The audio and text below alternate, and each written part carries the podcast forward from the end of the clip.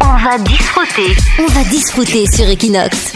Toutes les semaines sur Equinox Radio, on a Marc qui nous apprend, alors peut-être pas forcément à parler catalan euh, correctement, mais en tout cas utiliser des expressions catalanes. Donc bienvenue Marc, salut. Salut Nico. Et euh, c'est quoi ton expression de cette semaine Fait creu y raya. Alors, quand est-ce qu'on peut l'utiliser Quand on considère qu'une affaire ou une relation avec quelqu'un est terminée. Par exemple, no parlis més d'aquell impresentable, ja li he fet creu i ratlla.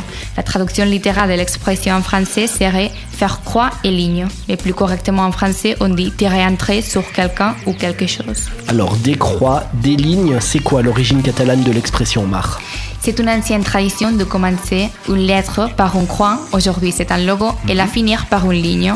Creu i ratlla veut dire que tout a été écrit. Entre la croix et la ligne. Bah merci en tout cas Marc, on te retrouve euh, la semaine prochaine sur Equinox avec une autre expression.